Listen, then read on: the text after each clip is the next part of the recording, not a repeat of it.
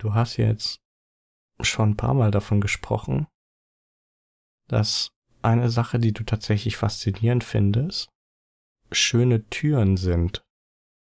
Ich erinnere mich, als wir in Madrid waren und besonders als wir diesen Ausflug gemacht haben, wo wir früh morgens mit dem Bus aus Madrid rausgefahren sind, nach Toledo, diese Stadt, die auf dem Hügel liegt, wo der Bus unten vor diesem Plateau anhält und wir dann die kleinen Sträßchen und Gässchen hochgelaufen sind und dann dort diese Stadtführung gemacht haben, die ich immer noch als sehr schön in Erinnerung habe.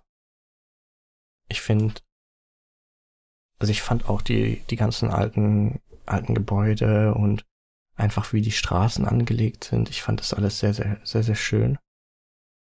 Und immer wieder, als wir danach durch die Stadt gelaufen sind, sind dir Türen aufgefallen, die du dann auch gerne fotografiert hast. Wenn ich daran zurückdenke und generell darüber nachdenke, fällt mir regelmäßig ein, dass ich selber mal relativ viel tatsächlich über Türen nachgedacht habe. Speziell war das Ding, was mich damals interessiert hat, waren Schließmechanismen für Türen. Ich weiß nicht genau wieso, also ich meine, das sind so Sachen, über die man halt nachdenkt, wenn man, keine Ahnung, wahrscheinlich irgendwas zwischen acht und zwölf ist oder sowas. Aber ich habe mich immer gefragt, wieso man Türen so schließt, wie man, naja, wie man sie halt schließt. Ich habe mir damals auch selber tatsächlich ein paar Mechanismen ausgedacht, wie man Türen öffnen oder schließen könnte. Ich habe damals zusammen mit meinem Bruder und meinem Vater tatsächlich ein Computerspiel gespielt. Das hieß Myst, M-Y-S-T. Und in diesem Spiel ging es darum, dass man auf einer einsamen Insel gefangen ist und verschiedene Rätsel lösen muss, um von dieser Insel wieder wegzukommen. Und manche dieser Rätsel bestanden eben darin, dass man verschiedene Türen öffnen musste. Und es waren extrem aufwendig gestaltete Türen mit noch viel aufwendiger gestalteten Öffnungs- oder Schließmechanismen. Ich habe mir dann versucht, selber ein paar dieser Mechanismen auszudenken. Ich habe zum Beispiel eine Tür erstellt, beziehungsweise also nicht, ich habe sie nicht gebaut oder sowas, dafür hatte ich nicht die Fähigkeiten, ich habe sie eigentlich nur aufgezeichnet und dann einen Plan gemacht, wie man diese Tür öffnen oder schließen könnte.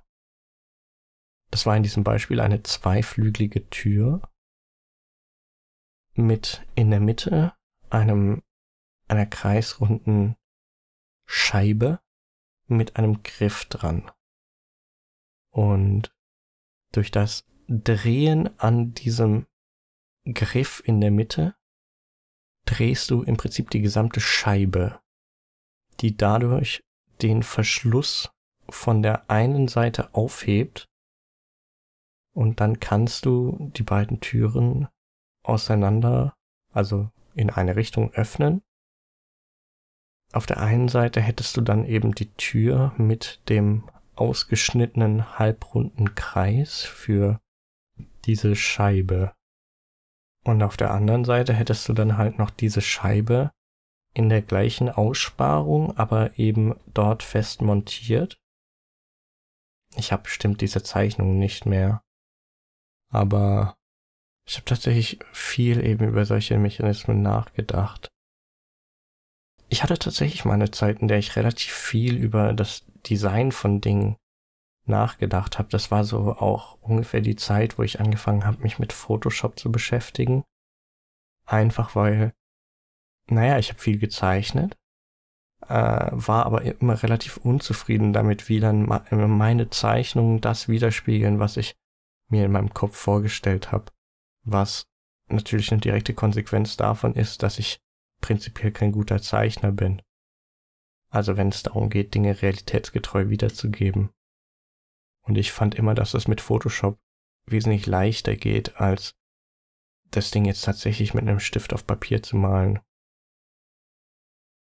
Ich habe dann auch relativ viele, naja, Türen und tatsächlich auch häufiger Autos gezeichnet, einfach weil ich sehen wollte, wie bestimmte Ideen, die man im Kopf hat, wirken, wenn man sie dann auf sowas anwendet.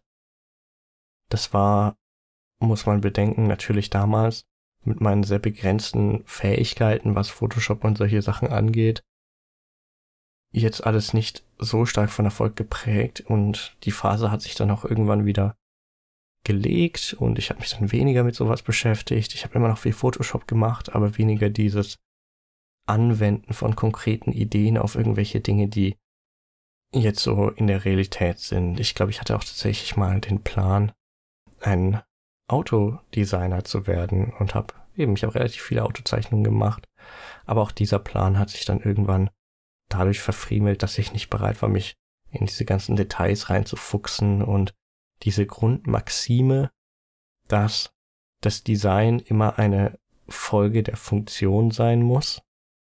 Also dieses Grundkonzept von Form follows Function. Das hat mir immer gestunken, weil ich Sachen so aussehen lassen wollte, wie ich mir das vorgestellt habe. Ganz egal, ob das dann funktioniert hat oder nicht. Und ich glaube, das ist ein relatives K.O.-Kriterium für Menschen, die professionell Sachen designen sollen. Aber vielleicht ist es eine gute Grundlage, um dann nachher irgendwie künstlerisch tätig zu werden. So. Falls du jetzt schläfst, wünsche ich dir eine gute Nacht.